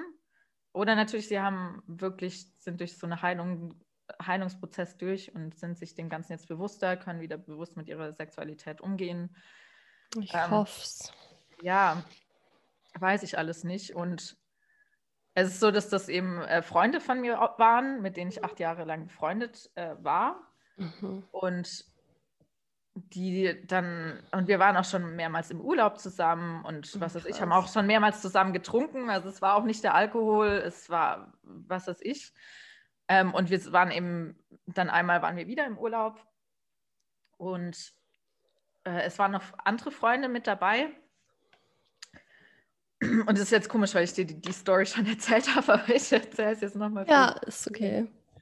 ähm, dass ich dann irgendwann auf dem Sofa eingeschlafen bin im Wohnzimmer und das war eben auch deren Schlafplatz. Ja, und dann bin Mhm. ich irgendwann äh, wieder aufgewacht, äh, während der eine gerade seinen steifen Penis an mich gedrückt hat und der andere unter mir, also ich war, ähm, es war so ein, so ein Sofa und da, zwei Sofas und dazwischen war eine Spalte und genau in der Spalte war halt äh, mein Genitalbereich dann, die Hose war von ihnen eben runtergezogen und ähm, der eine hat mich dann geleckt. Ja, von Wow. saß so unten unter mir drunter. Und so bin ich aufgewacht. Ja, und es ist so, okay, ja, natürlich habe ich nicht Nein gesagt, weil ich wusste, war am Schlafen und ähm, ja, und in dem Moment, also was ich heutzutage machen würde, zum Glück bin ich da hingekommen, ist natürlich aufzustehen und zu sagen, hey, what the fuck, was macht ihr da? Mhm. Ähm, also, äh, warum denkt, also keine Ahnung, wie weit ich da dann noch sagen könnte, warum denkt ihr, dass das okay ist oder was auch immer. Mm. Aber in dem Moment, also ich war 19, Mhm. in dem Moment, ich war komplett überfordert. Ich habe daran äh, damit nicht gerechnet. Es waren wirklich einfach Freunde von mir, bei denen nie, also ich habe nie mit denen rum, ich habe nie mit denen gekuschelt, ich habe nie geküsst, äh, sonst was, da war nichts, was irgendwie dahin geführt hätte, so dass sie jetzt denken können, ich will das vielleicht auch von, von denen. Äh, und das Krasse finde ich einfach, dass die ja dann beide, also es war ja nicht nur eine Person, die das irgendwie so still und heimisch, sondern die haben ja, müssen ja darüber gesprochen. Mhm. Vielleicht haben sie auch nicht gesprochen, aber so dieses, ich meine, wie ist es abgelaufen? Der eine sagt so, ja, hey, lass die mal zusammen anfassen und der andere, oh ja, gute Idee. Oder, oder haben sie auch nicht drüber gesprochen und einer hat einfach an, da habe ich eigentlich tatsächlich mhm. äh, diese zweite, ja. die einfach angefangen haben und dann mhm. haben und ähm, ja, und das weiß ich, das, das Einzige, was ich noch weiß, ist, dass, äh, also vom, was sie gesagt haben, war, dass der eine dann zum anderen halt gesagt hat, oh, geile Fotze. Krass. Und das heißt, sie haben schon auch gesprochen, was ja dann nochmal, mhm. ich finde, die Ebene reinbringt. Also, wenn man spricht, dann wird man sich einfach bewusster, was man da gerade macht. Mhm. Und das Ganze hat äh, ja damit geendet, dass ich dann, also, weil ich halt so eingefroren war und so dieses, okay, äh, what the fuck, ich, wenn ich jetzt aufstehe, dann ist, ja, also keine Ahnung, auch was passiert dann so. Also in so einer Situation war ich noch nie, ich konnte mir nicht ausmalen, was passiert, wenn ich da jetzt aufspringe und ich konnte überhaupt nicht sagen, also ich war so schlecht da drin, irgendwie Nein zu sagen oder was weiß ich. Und dann habe ich mich einfach so vom Sofa, also ich habe getan, als würde ich noch schlafen und habe mich vom Sofa runtergerollt äh, so dass die dann mhm. auch da dran gekommen sind und dann ist sie eben auch, ähm, ich glaube, von dem Krach dann eben auch äh, ein anderer Kumpel wach geworden, aus einem anderen Zimmer ist vorbeigelaufen, äh, also ins Wohnzimmer gekommen und hat dann auch gesagt, ich soll mal ins Bett äh, kommen, weil ich halt in einem anderen Zimmer geschlafen habe. Und selbst am nächsten Tag, also es war dann so, ich, ich konnte die nicht konfrontieren und dahin gehen und hm. sagen, so, was, was war das oder was habt ihr da gemacht? Äh, und ich habe dann, ach, ich weiß noch, wir sind dann über irgendwie so einen Markt gelaufen. Ich habe irgendwie die ganze Zeit einfach nur probiert, irgendwie ganz viel Abstand von denen zu halten und war, mm. war einfach kom wirklich komplett überfordert. Und dann habe ich eben diesem anderen Kumpel, dem wollte ich das dann erzählen, weil ich wusste, dass er einen Kumpel hat, der bald, also wir waren in Spanien, der bald zurück nach Deutschland fährt. Und dann habe ich halt gedacht, boah, ich will da mitfahren. Mhm. Dafür musste ich dem das ja aber sagen, sozusagen, warum ich plötzlich nach Hause will. Und ähm, ich habe es nicht geschafft, zu, zu sprechen. Ich habe ihm dann nachher einen Text auf dem Handy geschrieben und ihm das Handy hingehalten. Äh, und das einfach nochmal zu dieser Fawn ähm, oder auch Freeze Response. Ja, also es ja. ist nur weil jemand dann nicht, also nur weil ich, als ich dann wach geworden bin, nicht aufgesprungen bin und Nein gesagt hat, heißt es das nicht, dass ich das wollte. Mhm. Und ähm, ja, und natürlich habe ich trotzdem dann von der Polizei so Fragen bekommen wie, äh, ja, also, ja, was hast du denn gemacht? Natürlich müssen die das fragen, was hatte ich an, was ist mhm. davor, war Alkohol im Spiel? Und ähm, aber dass die dich fragen, was du anhattest, finde ich auch schon krass. Was spielt es ehrlich gesagt für eine Rolle? Ich weiß es auch nicht, ob es dann auch darum geht, okay, wie leicht konnten sie dann da drankommen oder hat also. Aber ich finde das krass. Also selbst wenn ich nackt neben denen gelegen ja. hätte, ähm, ja, ich weiß nicht, ob sie einfach nur die Tat irgendwie vervollständigen. Ich weiß es nicht, ne? Aber es mhm. ist einfach generell, wie ich behandelt worden bin, dann hat die Frau, die hat mir so viele Fragen gestellt und dann hat mich nicht zum, also ich habe immer nur genau die Fragen beantwortet und dann habe ich am Ende gesagt, ja, ich habe hier auch so einen Entschuldigungsbrief von denen. Ähm, und dann, ja, warum hast du das denn nicht am Anfang gesagt? Das ist doch eine ganz klare Beweislage und so. Und war es halt nicht, weil sie natürlich in dem Brief nicht geschrieben hatten, was genau sie gemacht haben. Ach so, aber sie haben sich entschuldigt. Oder was haben sie denn ja, im Brief geschrieben? Haben, sie haben, ich, also es ist ja echt lang her, ich weiß nicht mehr. Also sie haben sich auf jeden Fall entschuldigt. Ich mhm. weiß auch nicht, ob sie auch gesagt haben, dass sie gar nicht mehr genau wissen, was sie gemacht haben. Mhm. Ähm, weil sie anscheinend vielleicht so betrunken waren. Aber ich weiß, ich weiß auch nicht mehr, ob sie dann halt weiter getrunken haben, als wir alle anderen eigentlich dann äh, eingeschlafen sind. Mhm. Und sind so viele Faktoren. Und letztendlich, also das, das Ganze ist so, also ich habe eh erst mal ein halbes Jahr gebraucht, bis ich die überhaupt angezeigt habe, weil ich gedacht habe, hey, das sind ja meine Freunde und mhm. ähm, was weiß ich, das kann ich denen ja nicht antun. Und ich muss auch sagen, dass ich, also es ist dann auch alles letztendlich verfallen, was richtig abgefuckt war, wie, wie das Ganze, aber das ist, ich, ja. ich finde es spannend, wenn du ja? nochmal erzählst, wie das mit der Polizei liegt. Ja, ich glaube, das geht nämlich ehrlich gesagt vielen Frauen so, dass es halt einfach, ja, dass ja, das irgendwie umgedreht, fast schon umgedreht wird, dass du dann da stehst, als warum hast du nicht genug gemacht und du bist doch selber schuld oder sowas und dann wird der Fall ja. losgelassen. Genau, also wie es, ja, es ist eigentlich echt äh, gut, das zu sagen. Also auch, dass wenn, ähm, ja, gerade an die, die Opfer von Vergewaltigung waren, dass die wissen, sie müssen da wirklich hinterher sein, dass es auch zu einer Verurteilung kommt. Ähm, mhm. Und ich habe mhm. halt so ein bisschen gedacht, ah ja, ich zeige das an und dann läuft das irgendwie von alleine. Mhm. Äh, und es war eben gar nicht der Fall. Mhm.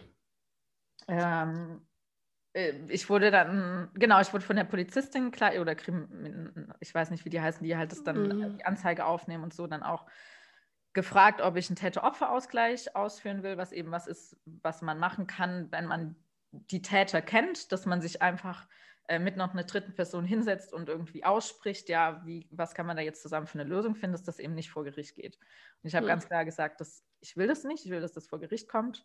Und dann mhm. habe ich ähm, dann doch irgend, also dann habe ich doch ein Schreiben bekommen von diesem Täter-Opfer-Ausgleich zum Erstgespräch, also wo ich nur alleine hingehe und mich ähm, mit, der, mit seiner Frau da getroffen habe, um, um das zu besprechen. Ja, und da habe ich gedacht, ja, kann ich ja mal hingehen. Also das schadet ja an sich nichts. Und mit der habe ich dann gesprochen und auch ihr klar gesagt, ich will keinen Täter-Opfer-Ausgleich. Ich will, dass das vor Gericht kommt. Und dann habe ich irgendwann ein Schreiben von der Staatsanwaltschaft bekommen, in dem stand, ähm, ja, Fall wurde beendet sozusagen, oder das heißt nicht hm. beendet, aber ja, ist jetzt abgeschlossen, weil Täter-Opfer-Ausgleich wurde durchgeführt. What? Und das stimmt ja überhaupt nicht. Also das, er hat, der hat nie stattgefunden. Und dann habe ich irgendwann auch erfahren, ähm, dass mir ja als Opfer auch ein kostenloser Anwalt zusteht, was einem die also was mir die Polizei auch nicht gesagt hat. Mhm. Ähm, und ja, dann bin ich auch zu einem Anwalt gegangen und dann habe ich dem Anwalt das auch so erklärt, dass der, dieser Täterausgleich wurde nie durchgeführt. Dann hat er gesagt, ja, er kümmert sich drum. Ähm, und ich muss einfach abwarten. Dann habe ich halt, keine Ahnung, ein Jahr gewartet, habe bei dem nochmal und der so, ah ja, er kümmert sich drum. Und äh, ganz ehrlich, und dann war es irgendwann verjährt. Wow. Weil es auch immer so ist, wieder zwischendrin, boah, kann ich das jetzt wirklich, also mhm. kann ich das jetzt wirklich machen? Ist das nicht ein bisschen zu heftig? Das waren noch meine Freunde. Mhm. Ähm, und ähm, ja, und dann ist es natürlich auch super, also was mir danach erst bewusst wird, das ist ja auch super anstrengend, sich damit die ganze Zeit wieder auseinanderzusetzen. Mhm. Also wie, was wir für eine Last von den Opfern abnehmen würden, wenn es einfach so ist, okay, hey, du gehst zur Polizei, du zeigst die an, klar musst du dann noch, wenn dann die Gerichtsverhandlung ist, das machen, aber das war so ein Prozess, dass ich letztendlich dann, ich hatte einfach keine Kraft dann die ganze, und weil ich ja so, ich habe diesem Anwalt natürlich auch vertraut, dass der sich drum kümmert. Mhm. Ja, es ist ja ein Anwalt und ähm, ja, letztendlich ist da nie was draus geworden. Wow. Ja. Und Krass. ich meine, jetzt denke ich mir irgendwie, also ich, ich glaube, so wie ich das im Gefühl habe, denke ich schon, dass die zwei ähm, Männer mittlerweile daraus gelernt haben. Hm. Ähm, auch so, weil das natürlich für die ein harter Schock war, dann auch ähm, angezeigt zu werden und alles. Ähm, und ich weiß noch, dass ich irgendwann auch dem einen Bruder von, äh, also dem einen Bruder erzählt hatte von dem Typ, der das gemacht hat. Mhm. Und da, also ich weiß natürlich nie, ob der Bruder ihn darauf angesprochen hat oder ob der mir einfach nicht geglaubt hat oder was weiß ich, aber halt einfach so dieses damit konfrontiert zu werden. Mhm. Und ich weiß ja auch nicht, also aber dadurch, dass die 19 waren, also es wäre auch eh nicht ins Strafregister eingegangen, weil die haben auch noch bei ihren Eltern gewohnt und so, die mhm. hätten halt eine Sozialstrafe bekommen. Mhm. Ähm, das heißt, es wäre, die wären jetzt nicht für, für immer vorgestraft gewesen mhm. oder so. Und ähm, ja, ich hoffe einfach, dass sie da auch so jetzt draus gelernt haben. Und das, das mhm. Krasse eigentlich für mich, und das ist mir tatsächlich jetzt erst, also habe ich nochmal drüber nachgedacht, ähm, als ich mit einer, meiner Mitbewohnerin jetzt drüber gesprochen mhm. ähm, dass, weil viele mich fragen, ja, Flora, hast du da jetzt eigentlich immer noch irgendwelche Trauma gespeichert von da und wie hast du das verarbeitet? Und es war natürlich ganz lange Zeit, dass ich einfach ähm, also es war total verrückt, weil ich natürlich, ich war acht Jahre mit denen befreundet. Ja, natürlich habe hab ich dann plötzlich diese Freunde nicht mehr gehabt und es war eben auch so, dass ich die Freunde, die noch in dem Urlaub dabei waren, ähm, die haben bei der Polizei auch ausgesagt, ja, das hätten sie denen niemals zugetraut. Und Hm. ähm, also sie haben nicht direkt gesagt, ja, sie, sie glauben, dass ich Bullshit erzähle, aber sie haben halt gesagt, ja, sie trauen denen das nicht zu. Und das, was ich natürlich, äh, was ich damals einfach so interpretiert habe, okay, den anderen wird halt mehr geglaubt als mir. Und Hm. ganz ehrlich, aber ich weiß auch nicht, ich habe es ihnen ja auch nicht zugetraut. Weißt du? Also ich Ja. hätte das von denen niemals erwartet. Und ähm, genau, und deswegen habe ich so, also was mir einfach klar geworden ist, ich glaube, ich habe davon nicht wirklich so ein sexuelles Trauma. Ähm, also ich, ich hatte danach keine, also ich habe manche Opfer haben ja dann auch übermäßig viel Sex oder haben so ein total Hm. ähm, also auf, auf jeden Fall, dass sich die Sicht an Sex, ähm, auf Sex ändert. Und ich glaube, das ist bei mir nicht, also nicht so passiert. Beziehungsweise natürlich ist dann das Wort Fotze, also ich würde nicht gern jetzt ähm, das Ja, krass. Das finde ich eh nicht so sagen, dass ich Wort, eine geile. Fotze habe. Mhm. Ja. Mhm. Aber auch, ja, ähm, ich denke, das ist alles so, äh, ja, also fühlt sich echt verarbeitet an, aber was mir dann aufgefallen ist, ist, ich glaube, dass echt so dieses Trauma, was Freunde angeht und Freundschaften, dass Mhm. das noch da ist, weil mir ist, und das ist mir wirklich erst, und das ist so absurd, weil ich halt schon so lange so lebe, ist mir echt erst die letzten Wochen aufgefallen, ey, ich bin so, ähm, ja, avoidant attached, ich weiß gar nicht, wie man das jetzt auf Deutsch sagt. Ja, vermeidend. Ja, vermeidend. Ähm, Gebo be dein, deine, dein Bindungsmuster ist vermeidend. so genau, ähnlich. was Freundschaften angeht. Mhm. Ja, also ich hänge Hm. mich in meiner letzten Partnerschaft, ey, ich war so, so hart am Klammern am Ende noch. Ja. Ähm, aber was Freundschaften angeht, äh, und deswegen Krass. ist interessant, dann kommen wir wieder zu dem, welches Level an Intimität will ich? Wo fühle ich mich Mhm. sicher? Und ähm, ja, äh, wenn ich natürlich auch dann Leuten gar nicht erst erzäh erzähle, dass ich ein Problem habe oder die, die Schwächen, die ich habe, dann können, also vor allem auch, wenn ich dann damals irgendwie jemand von dieser Vergewaltigung erzählt äh, habe, was ich, by the way, immer nur gemacht habe, als ich betrunken war, weil ich Hm. es einfach nicht geschafft habe, nüchtern darüber zu reden, Krass.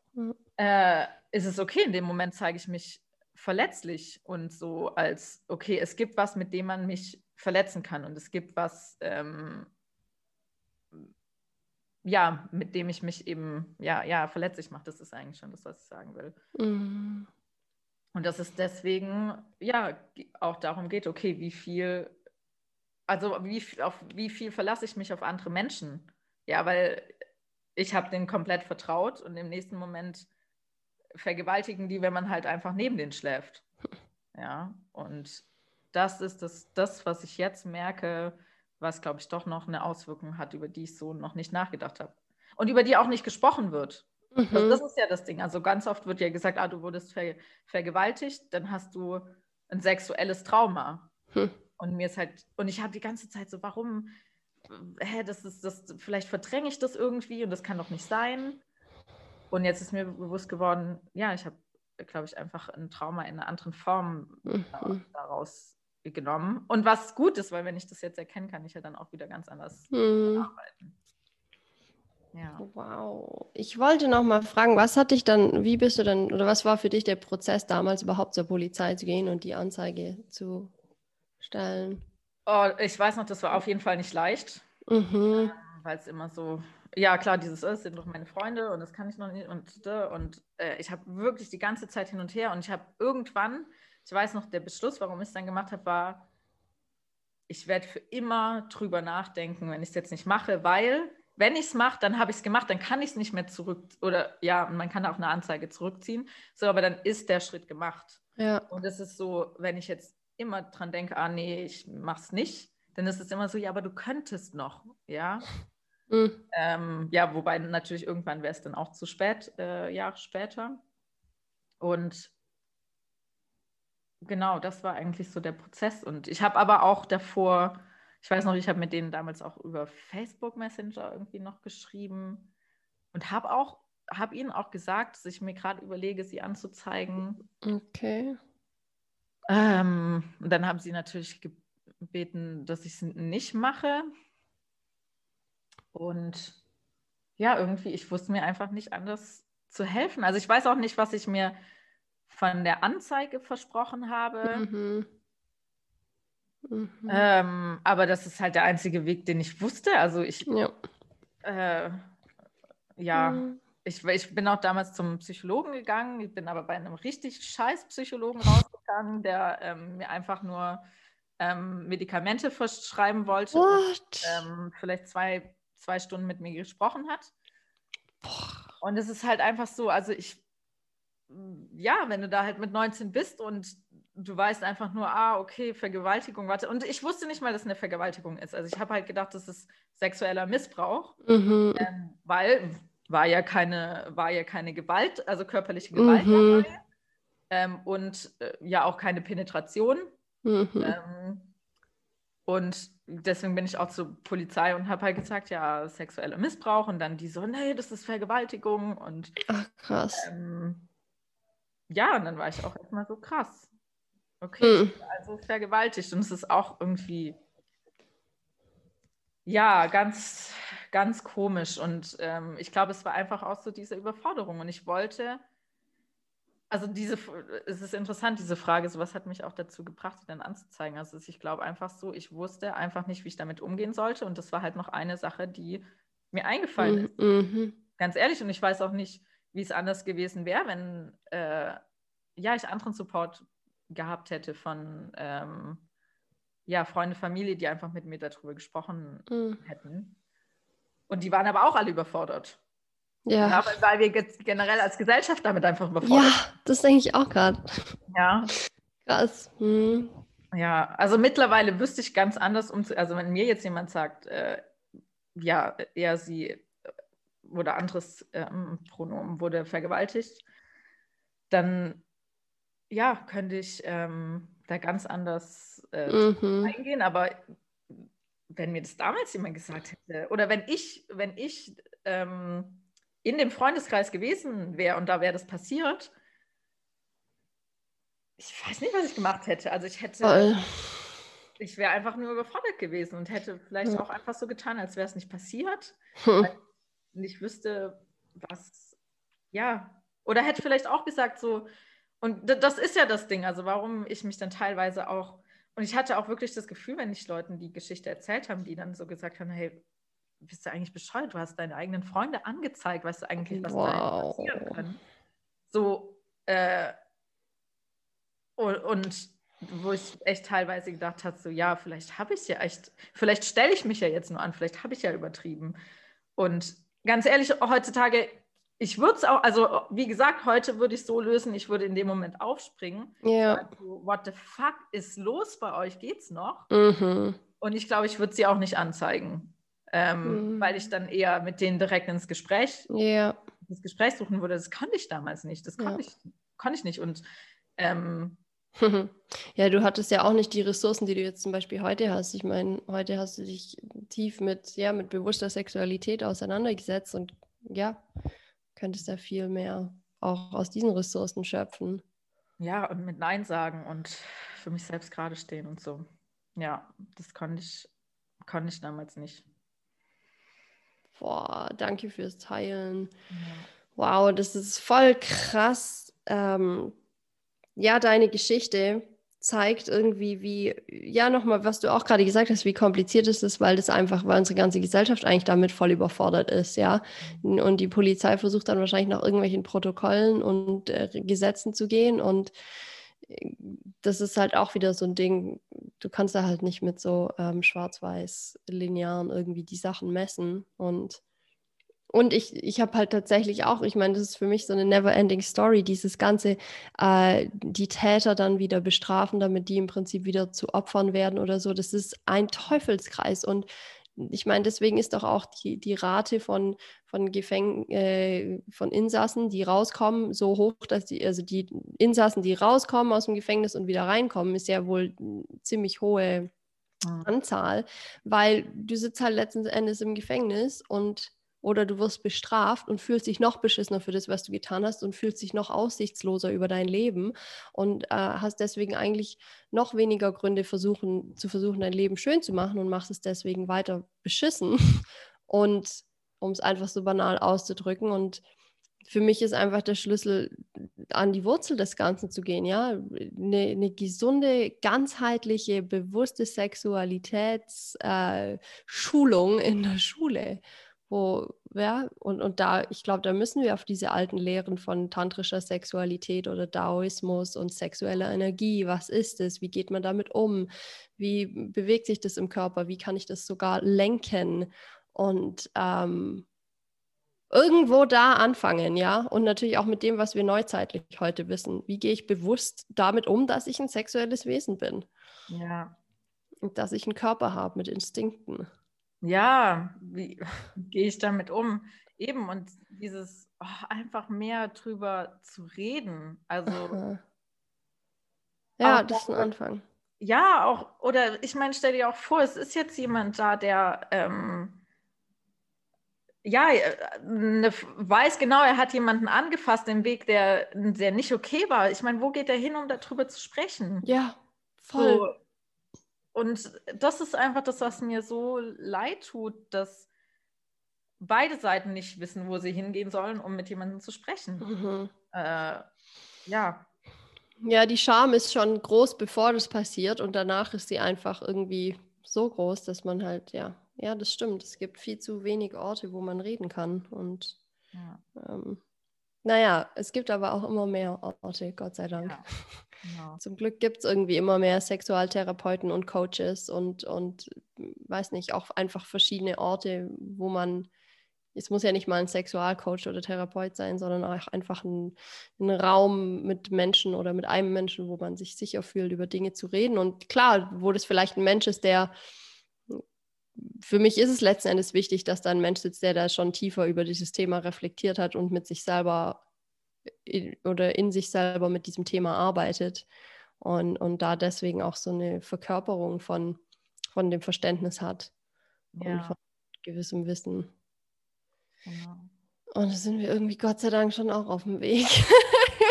ja, das stimmt.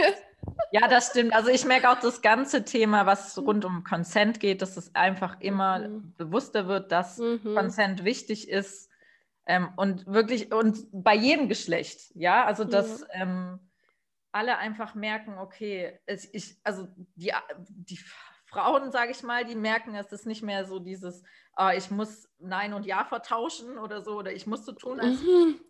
der zu. Äh, oh, ich kriege schon Schwindel, wenn ich da nur drüber nachdenke. Und äh, die, ähm, die sage ich mal, die, die dann eher auf die andere Person zugehen, wissen auch mittlerweile mehr, dass mhm. ähm, vielleicht auch eher Nein ist so. Ja. ja. Und, oder dann einfach, okay, dann guckt man halt, also ja, aber man, dass man sich nicht so aufzwängen muss. Ja. Ja, und das ist, oh, und es wird einfach mehr drüber geredet und ähm, ja, und ich, ich will halt einfach nur sagen, also auch wenn jemand zu euch kommt, so mit, äh, und sagt, er hat irgendwas gemacht, was nicht okay war, dann schämt die Person nicht dafür. Ja, ja weil das ist, oh, ich glaube, so krass, wenn man ähm, ja. sich dann öffnet und darüber redet und sagt so, hey, ich glaube, ich habe da Scheiße gebaut und ich will, will mich jetzt ändern und ich will einfach lernen, wie ich das dann oder ich weiß, was heißt, will da lernen? Also ich frage mich auch die zwei Jungs, die das da dann gemacht haben, ähm, ich meine, die wussten eigentlich wahrscheinlich davor schon, dass man das nicht macht und danach erst recht. Ja. Und, mhm. aber trotzdem brauchen die jemanden, mit dem die reden können, der ihnen klar macht, dass sie jetzt trotzdem kein schlechter Mensch sind. Mhm. Und dass sie trotzdem noch liebenswert sind und alles. Weil wir können nicht noch mehr Leute gebrauchen, die so viel Selbsthass in sich haben. Ja. Ähm, weil ich glaube, genau das, äh, ja, die Welt einfach so kaputt macht. Also da könnten wir jetzt in ein ganz, ganz anderes Thema gehen, ja. äh, Selbstliebe so wichtig ist, dass es auch dem Planeten ja. geht, weil wir dann nicht so viel, ja, einfach ähm, zerstörerisch sind. Ja, zerstörerisch mhm. konsumieren müssen, weil wir mit uns selbst nicht zufrieden sind oder was weiß ich, aber wir brauchen nicht noch mehr. Also deswegen brauchen wir brauchen keine Opfer zu schämen, weil wir brauchen nicht noch mehr Leute, die sich selbst hassen. Ja, ich so witzig, so ein, so ein Spruch, der mir hier gerade reinkommt, ist ähm, weniger urteilen übereinander, sondern mehr Neugierde füreinander. Und ja. ja, wenn jemand zu dir kommt mit irgendeinem, mit irgendeiner krassen Geschichte, dann Neug sei neugierig deiner eigenen Reaktion gegenüber, sei neugierig dieser Person gegenüber und nicht und versuch diese Filter, die du über alle oder diese Konditionierungen, diese Programme, die du über alle möglichen Dinge hast, einfach mal loszulassen und sei offen für das, was eigentlich gerade vor dir abgeht und schau, ob du daraus was lernen kannst. Vielleicht nämlich mehr Mitgefühl und Verständnis ja. und dafür, dass wir alle hier auf, einer, auf einem Weg sind ähm, zu lernen, zu, lie zu lieben, zu lernen. Ja, ja, genau. oh. Wow, ja, wir können echt noch eine Weile reden. ja, vielleicht machen wir irgendwann noch eine zweite. Ja, ja, ja, ja, gerade so auch das mit Emotionen. Du schreibst gerne viel über Emotionen und wie wichtig es ist, unsere Emotionen zu fühlen. Und ich schreibe ja. das eigentlich auch gerne über solche Sachen. Da können wir auch mal noch eine Runde ja. drüber reden. Ja, ja, aber, aber ich finde es voll lieb und voll stark und ja, ich bin dir voll dankbar, dass du auch deine Geschichte geteilt hast. Ähm, und, und das ist, wie gesagt, ich kann auch mehrere Geschichten. Ich wurde auch, mir hat schon mal jemand an der Straße, ich bin da gelaufen, der fuhr mit dem Fahrrad an mir vorbei und hat mir auf den Arsch gehauen, ja. Und, oder ich, ich habe auch einfach Jungs an Partys gehabt, die mich angefasst haben, weil sie besoffen waren und ich, weil, weil ich, weil ich besoffen war. Und das zeigt einfach nochmal, wie wichtig das ist, dass wir an der Wurzel dieses Problem angehen und nicht noch weiter die Leute beschämen und sagen, oh, du bist so böse und der, der ist so schlimm, weil das steckt in uns allen. Wir alle haben das Potenzial, ich sag mal, schlecht zu sein, ja. Und ich habe mal so schön gehört, so einen schönen Spruch gehört, dass von, von irgendeinem weißen Menschen. der hat gesagt, der einzige Unterschied zwischen einem Mörder, der im Gefängnis sitzt, und einem normalen oder einem, einem, einem Menschen, der nicht im Gefängnis sitzt, ist, dass der Mörder die Tat begangen hat. Aber hat nicht jeder von uns schon mal gedacht, oh Mann, ich wünschte, dieser andere Mensch wäre tot oder sowas? Und ja, die Tat ist natürlich krass und klar, man muss diese Tat sozusagen noch begehen, aber trotzdem ist es tatsächlich eigentlich nur ein Schritt, der ein anderer, der, den der andere Mensch weitergegangen ist. Und ich finde es irgendwie wichtig zu, zu sehen, dass wir, dass wir alle uns sehr, sehr, sehr ähnlich sind, wenn wir uns trauen, tief genug zu blicken in uns selber. Ja. ja. Und wir haben die Wahl, für welche Seite wir uns natürlich entscheiden. Und ja, und die Wahl ist beeinflusst bei dem, wie wir aufgezogen worden sind. Ja. Äh, und was wir halt auch gelernt haben, was es für Wahlmöglichkeiten gibt. Ja. Was wir gelernt haben, was richtig und falsch ist. Ja. Das finde ich auch so wichtig zu realisieren, dass ein Mensch, ein Mensch handelt immer basierend auf dem Bewusstseinszustand, den er halt gerade in dem Moment hat. Und das kann sich, das ändert sich einfach ständig. Ja. Oh Gott, ich könnte ewig weiterreden. Da gibt es ein gutes Buch äh, von Dieter Gurkasch, das heißt Leben Reloaded. Und der Dieter Gurkasch ist äh, ein Mensch, der ist, glaube ich, in den 60, 70ern oder so ins Gefängnis gekommen oder in den 80ern, weil er, weil er ein brutaler Typ war und jemanden äh, des Totschlages ähm, beschuldigt wurde. Und dann ist er auch aus dem Gefängnis ausgebrochen und wieder reingekommen und 25 Jahre im Knast gewesen, wohl voll der harte Typ. Und irgendwann auf einmal hat er Yoga im Gefängnis kennengelernt hat, wurde voll bekehrt und ähm, ja, hat jetzt ein Buch drüber geschrieben, ist aus dem Gefängnis draußen und äh, schwebt immer auf diesen Yoga-Festivals rum und, und hat auch einen Verein gegründet, Yoga und Meditation im Gefängnis. Ja, und ist wirklich, hat im Prinzip diese 180-Grad-Drehung gemacht und das ist eins von diesen vielen Beispielen, die man in der Welt finden kann, dass es wirklich möglich ist, in einem Leben von so einem krassen Typen zu einem total liebevollen. Ich habe ihn einmal getroffen und habe ihm gesagt, wie krass ich ihn finde. Hat er mich einfach nur dick in den Arm genommen und es war voll krass, weißt du? Ja. Und der Typ hat mal Drogen gedealt und Menschen verprügelt. Und es ist einfach, ich kriege Tränen in die Augen, weil ich das so faszinierend finde, wie, ja. wie, wie wir uns auch verändern können, ja, was möglich ist. Ja. Ja, und dieses, den Weg, den er damals gewählt hat, war halt das, wie er am besten wusste, genau. was möglich ist, wie er überleben kann, wie ja, äh, ja. und jetzt ja. hat er einen anderen Weg gefunden. Ja, voll. Oh, möchtest du noch irgendwas sagen, so abschließend? Ähm, ja, nee, eigentlich, eigentlich nur das, was ich schon gesagt habe. Also wirklich da, wenn jemand was erzählt, mhm. ähm, einfach erstmal zuhören und die ganzen Verurteilungen eben zurückbehalten und, und vielleicht, also das bedeutet nicht, dass wenn jemand so eine Tat macht, die nicht okay ist, dass man dann, weißt du, direkt hingeht und sagt so, oh ja, nee, das war ja jetzt nicht schlimm und das ist mm. ja mhm. okay und du bist ja so, äh, kannst ja nichts dafür oder so. Nee, nee. Also auf jeden Fall äh, ganz klar, wenn ja, du das Opfer sein solltest, ähm, werd wütend, wenn du es schaffst. Ja, ja. würde, hätte mir so gewünscht, dass ich in dem Moment wirklich es das mhm. äh, konnt hätte, ja, da aufzustehen, wütend zu sein. Ich konnte es nicht. Ja. Und ja ja, und ähm, ganz wichtig, einfach die Emo alle Emotionen zu fühlen, die da auch da sind mhm. äh, und dadurch dann letztendlich auch zu heilen. Mhm. Ja. ja. Ja. Und Gott sei Dank gibt es heutzutage echt viele Orte, wo man hingehen kann, um sich Hilfe zu holen. Ja, also für mich ist Somatic Experiencing oder körperbasierte Traumatherapie bombastisch und ja, letzten Endes einfach tiefe Innenschau und, und immer weiter gucken. das hilft. Ja, danke Flora fürs Dasein. Ja, danke dir, dass ich hier sein darf. Ja, ja das war voll schön. Ja, ihr Lieben, ich danke euch äh, oder dir, wenn du bis hierhin mit uns geblieben bist und zugehört hast. Die Folge ging wieder mal um einiges länger als ein bisschen geplant war, aber das Thema ist einfach so wichtig, finde ich. Ähm, Habe ich auch schon gesagt. Und ich bin sehr, sehr, sehr froh, dass Flora und ich äh, ja diese Folge aufgenommen haben. Ich bin dir sehr dankbar, wenn du bis hierhin zugehört hast und äh, ja, bin offen, deine Nachrichten zu empfangen, wenn du mit mir teilen möchtest, was du aus dieser Folge mitnehmen konntest, aus diesem ja schon sehr sensiblen Thema, ne?